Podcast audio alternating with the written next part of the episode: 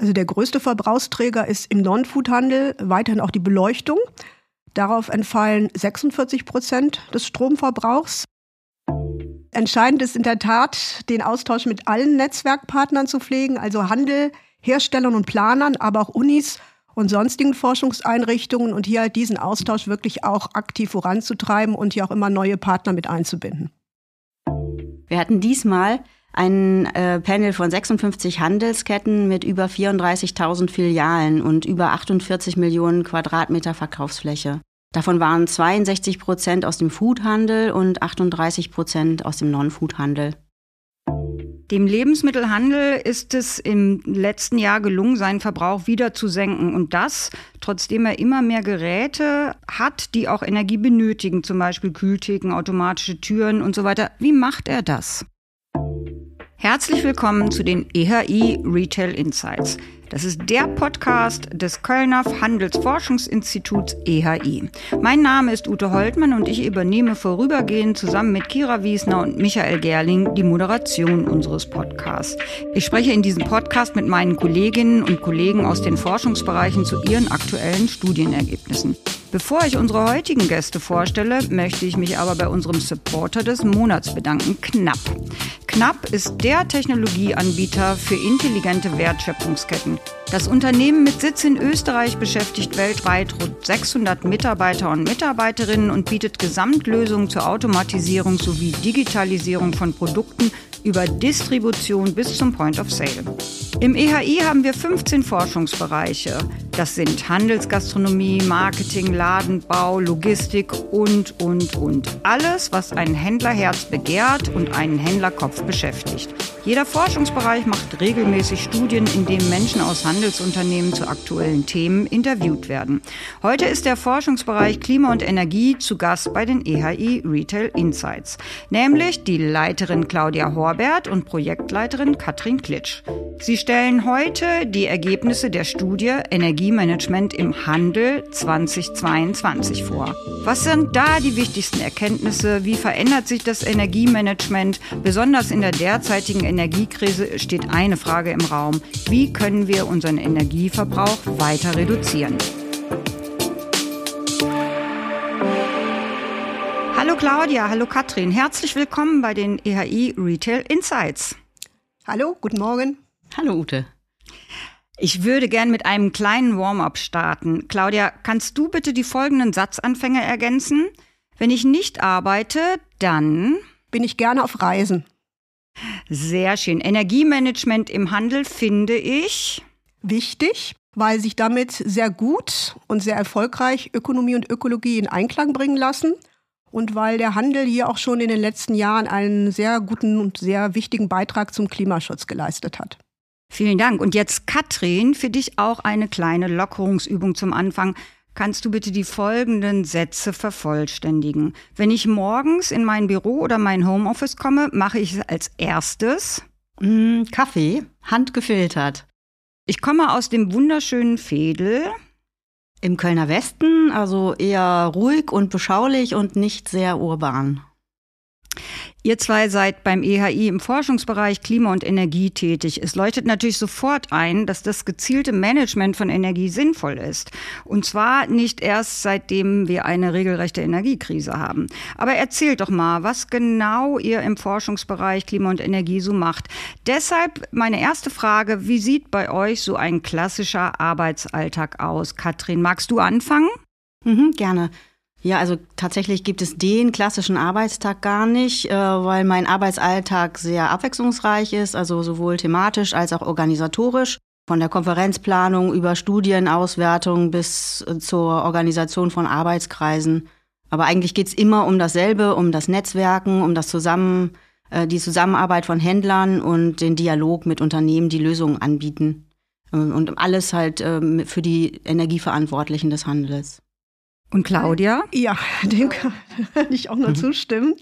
Ähm, entscheidend ist in der Tat, den Austausch mit allen Netzwerkpartnern zu pflegen, also Handel, Herstellern und Planern, aber auch Unis und sonstigen Forschungseinrichtungen und hier halt diesen Austausch wirklich auch aktiv voranzutreiben und hier auch immer neue Partner mit einzubinden. Und was genau erforscht ihr und wie macht ihr das? Ja, also wir befragen regelmäßig seit vielen Jahren schon äh, die Energieexperten und Expertinnen des Handels zu den Planungen, zu äh, Energieverbräuchen und zu geplanten Investitionen. Und ähm, ja, auf Basis dieser Ergebnisse können Händler sich mit den anderen messen und vergleichen. 2008 haben wir, glaube ich, damit angefangen. Claudia, da war ich hier noch nicht an Bord, aber da war die Themenstellung schon etwas anders, oder? Es geht gar nicht so viel anders, doch ging es doch mehr noch um klassische Energieeffizienzmaßnahmen. Also wie lassen sich mit seiner Zeit noch vergleichsweise neuen Technologien wie der LED-Beleuchtung oder auch der Wärmerückgewinnung aus den Kälteanlagen Energie und damit letztendlich auch Kosten sparen. Inzwischen haben sich diese Fragestellungen aber zu einem sehr viel ganzheitlicheren Energiemanagement geweitet, das sämtliche Facetten der Handelsimmobilie wie auch der Backup-Prozesse mit einbezieht. Wie geht ihr genau in eurem Forschungsbereich vor? Also ihr, ihr macht Forschung, ihr arbeitet aber auch mit anderen Unternehmen zusammen. Könnt ihr uns das mal kurz erklären? Ja, gerne. Also über die Studie Energiemanagement, die wir ja schon sehr lange machen, auch über das ähm, Thema Netzwerken, wo hier natürlich auch eine wichtige Plattform unser Arbeitskreis Energie- und Kältetechnik ist, wo wir halt ähm, ja die ähm, Player der Branche zusammenbringen, Händler, aber auch Dienstleister, um uns über aktuelle Themen auszutauschen und hier auf den neuesten Stand zu setzen, auch über neue ähm, Gesetzgebungsverfahren, die unmittelbar Auswirkungen auf den Handel haben. Äh, darüber hinaus gibt es in unserem Forschungsbereich auch zwei Initiativen. Einmal ähm, die EHI-Initiative zur Mobilität im Handel, die es seit 2000 Katrin, hilf mir mal 18. kurz, 18 gibt, ähm, die wir zunächst ähm, E-Mobilität-Initiative äh, genannt haben, aber jetzt etwas geweitet haben, obwohl es im Kern immer noch um die E-Mobilität im Handel geht, also um den Status quo äh, der Umsetzung im Handel, die Verbreitung von Ladesäulen, aber da kann Katrin gleich auch noch ein bisschen mehr in die Tiefe gehen. Und seit dem letzten Jahr, also 2022, gibt es auch noch die zweite EHI-Initiative zur Klimaneutralität im Handel. Im Rahmen der Initiative haben wir in einem ersten Step eine Studie zum CO2-Management im Handel durchgeführt, um auf diesem Wege den Status quo des CO2-Managements bzw. der Klimaneutralität im Handel zu erfassen. Da geht es halt in einem ersten Schritt darum, einfach mal zu ermitteln, inwieweit bereits ähm, das Bewusstsein für ein CO2-Management oder die Ermittlung eines ökologischen Fußabdrucks im Handel verbreitet ist, beziehungsweise wie sehr das auch schon umgesetzt wird über die Ermittlung von CO2-Kennzahlen um dann basierend darauf gemeinsam mit Partnern aus Handel und Dienstleistung einen Handlungsleitfaden zu entwickeln, ähm, wie man sich dort aufstellen kann. Ein erster Schritt war neben der Studie im Übrigen auch ähm, der Selbstcheck. Äh, ich glaube, Katrin, da kannst du auch noch ein bisschen mehr was zu sagen. Mhm. Ähm, dann ja, würde ich gerne an dich übergeben. ja, genau. Wir haben im Rahmen der Initiative Klimaneutralität einen Online-Selbstcheck für Händler entwickelt. Das heißt, auf der Website ehi-klimaneutralität.de kann sich jeder Händler äh, anhand von Fragen durch so einen Katalog durcharbeiten und bekommt dann das Ergebnis, ähm, auf welchem Step äh, innerhalb des Weges in Richtung Klimaneutralität er oder sie sich befindet. Das heißt, ähm, das ist, also einfach erstmal Orientierung schaffen und ähm, da werden wir auch noch weiter dran arbeiten, dort dann weitere Handlungsempfehlungen zu platzieren, so dass man halt sagen kann, wenn ich jetzt in Step 3 bin, wie komme ich in Step 4 und äh, was sind die nächsten Schritte? Vielleicht sage ich auch noch mal kurz was zur Mobilitätsinitiative. Ja, wie gesagt, wie Claudia schon gesagt hat, gibt es die seit 2018 mit Partnern, die äh, praktisch erste Lösungen anbieten. Ähm, da gibt es jetzt innerhalb dieser Initiative eine regelmäßige Befragung, sodass wir dort erheben können, wie sich der Ausbau der Ladeinfrastruktur auf den Parkplätzen des Handels entwickelt. Da kann ich jetzt auf jeden Fall sagen, dass da eine rasante Entwicklung passiert ist. Also vor allem auch ähm, jetzt nicht nur mengenmäßig, sondern auch äh, die verbaute Leistung wird jährlich extrem größer. Also das heißt, dass man innerhalb kürzerer Zeit sehr viel mehr Ladung äh, generieren kann. Mittlerweile ist sozusagen der Fokus dieser Initiative nicht mehr nur auf der reinen Ladesäuleninfrastruktur, sondern auch dieser Systemgedanke, wie man die äh, zum Beispiel eine PV-Anlage verknüpfen kann mit den Ladesäulen, so dass man halt auch langfristig dort unabhängiger wird von fossilen Energieträgern. Zum Thema Networking in eurem Forschungsbereich. Ihr habt die Zusammenarbeit mit Partnern und Händlern schon beschrieben, aber was gibt es denn zum Beispiel für Events, bei denen man sich trifft? Also den Arbeitskreis hatte ich ja bereits erwähnt. Darüber hinaus gibt es auch im Rahmen der auch schon vorgestellten Initiativen diverse Workshops, gemeinsam mit Handel und Dienstleistern, wo es halt ähm, zu ausgewählten Fragestellungen einen Austausch gibt mit dem konkreten Ziel, da auch gemeinsame Ziele, Handlungsempfehlungen, Orientierungshilfen zu erarbeiten für die Branche.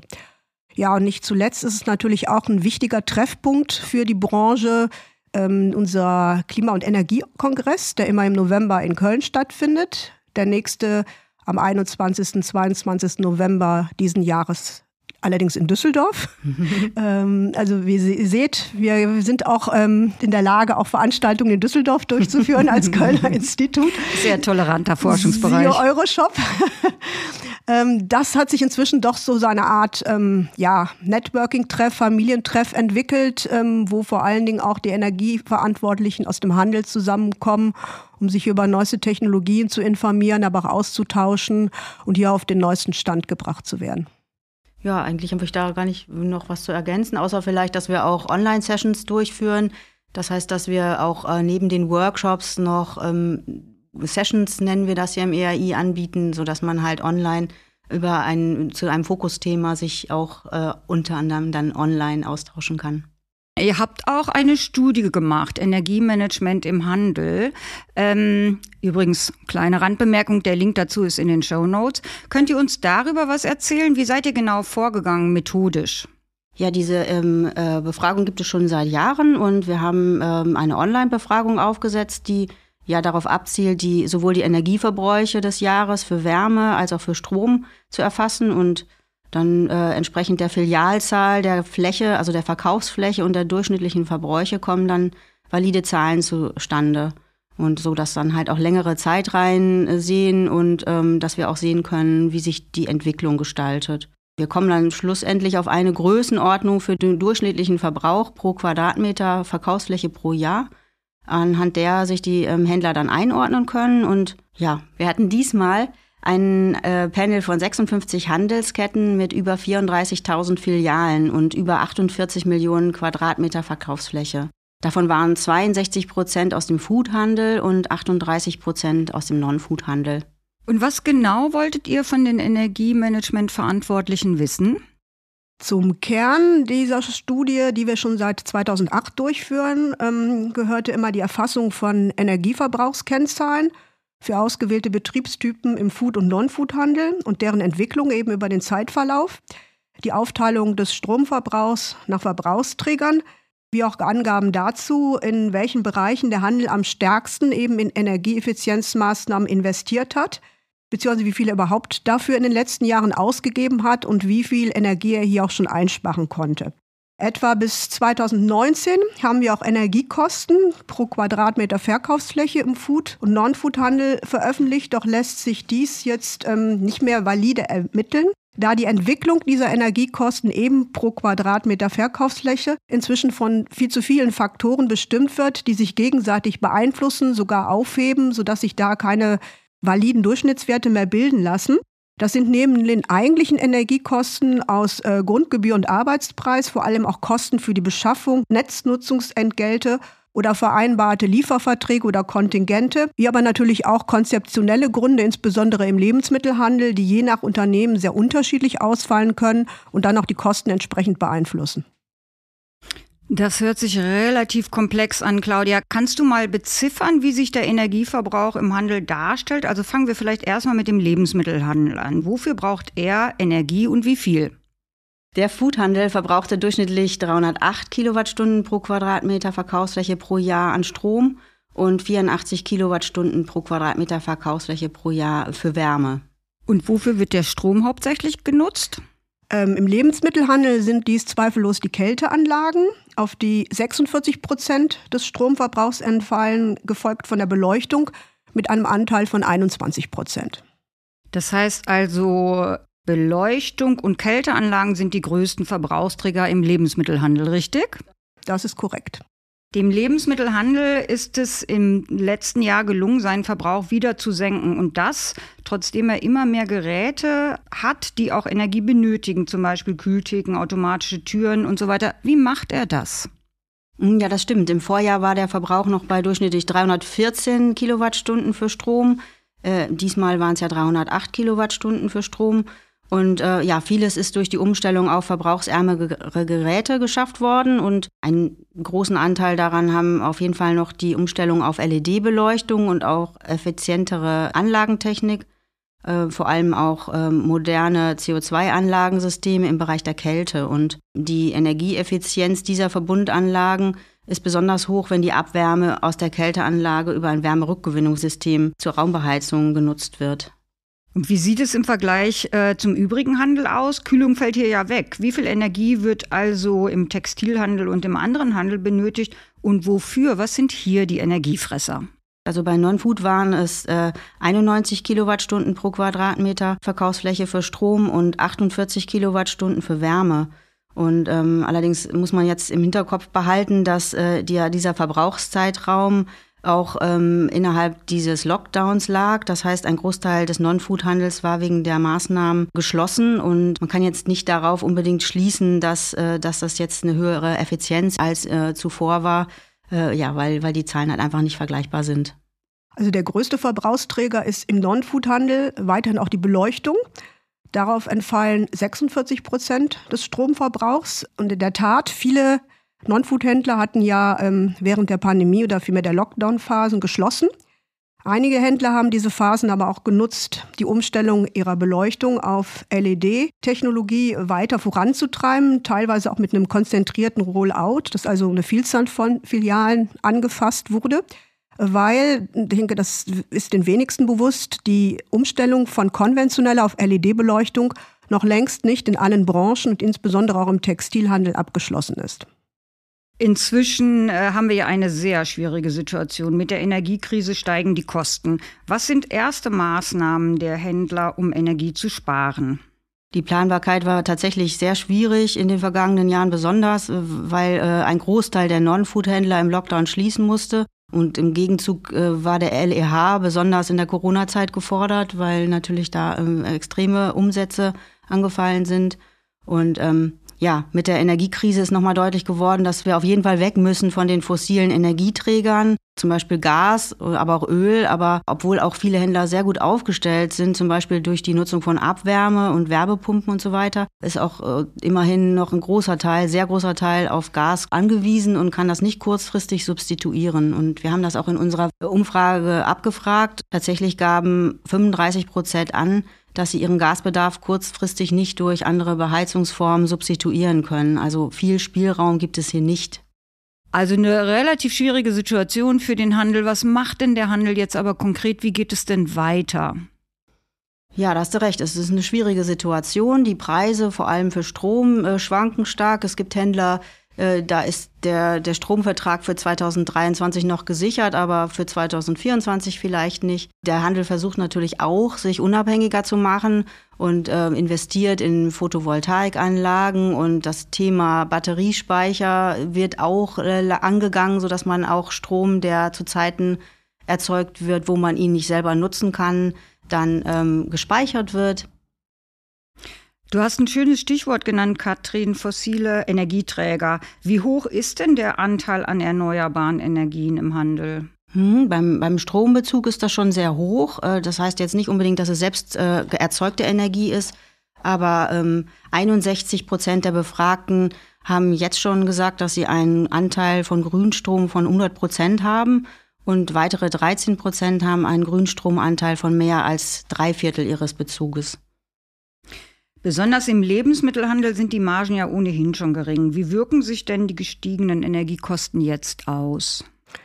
Also der Anstieg der Energiekosten schlägt sich letztendlich auf alle Bereiche durch. Das betrifft jetzt nicht nur den reinen Betrieb von Verkaufsstellen in, in allen Handelsbranchen, sondern letztlich auch Investitionsplanungen und damit auch Ladenbaubudgets, die man künftig sicher noch stärker auf den Prüfstand stellen wird, solange die weitere Preisentwicklung gerade im Energiesektor kaum abzusehen ist. Konsens herrscht aber über alle Handelsbranchen hinweg, dass man auf jeden Fall vorerst nicht mehr auf das Vorkrisenlevel zurückkehren wird.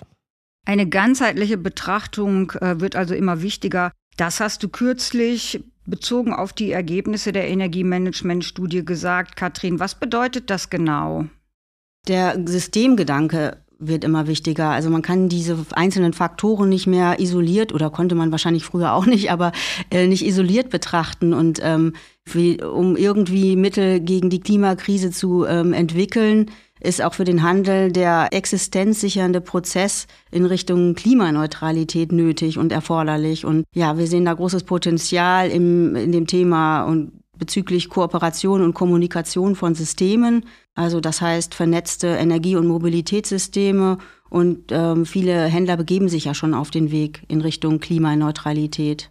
Ja, dabei ist es äh, total wichtig, äh, erstmal Transparenz über die Prozesse zu gewinnen äh, die den ähm, ökologischen Fußabdruck beeinflussen. Ja, wir haben in diesem Jahr tatsächlich auch äh, im Rahmen unserer Initiative eine neue Studie hierzu auf den Weg gebracht und haben ähm, ein, erstmalig eine Befragung zum Thema Klimaschutzmanagement gestartet, die wir auf der Euroshop im Ende Februar präsentieren möchten. Ja, und da bin ich auch schon mal ganz gespannt auf die Ergebnisse, äh, wie, wie das Thema Klimaschutz im Handel angegangen wird.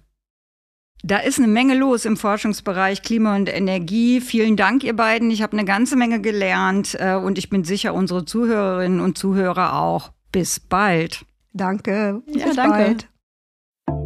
Das war Folge 54 der EHI Retail Insights. Wenn ihr euch für weitere Studienergebnisse interessiert, abonniert gern unseren Podcast. Wir sprechen hier regelmäßig mit Expertinnen aus unseren Forschungsbereichen sowie mit Mitarbeitenden aus Handels- und Dienstleistungsunternehmen. In der nächsten Folge spricht Michael Gerling mit Marc Bartsch von Leckerland. Wenn ihr Fragen habt, findet ihr unsere Kontaktdaten in den Shownotes. Schreibt uns gerne eine Mail oder eine LinkedIn-Nachricht. Wir freuen uns auf bald.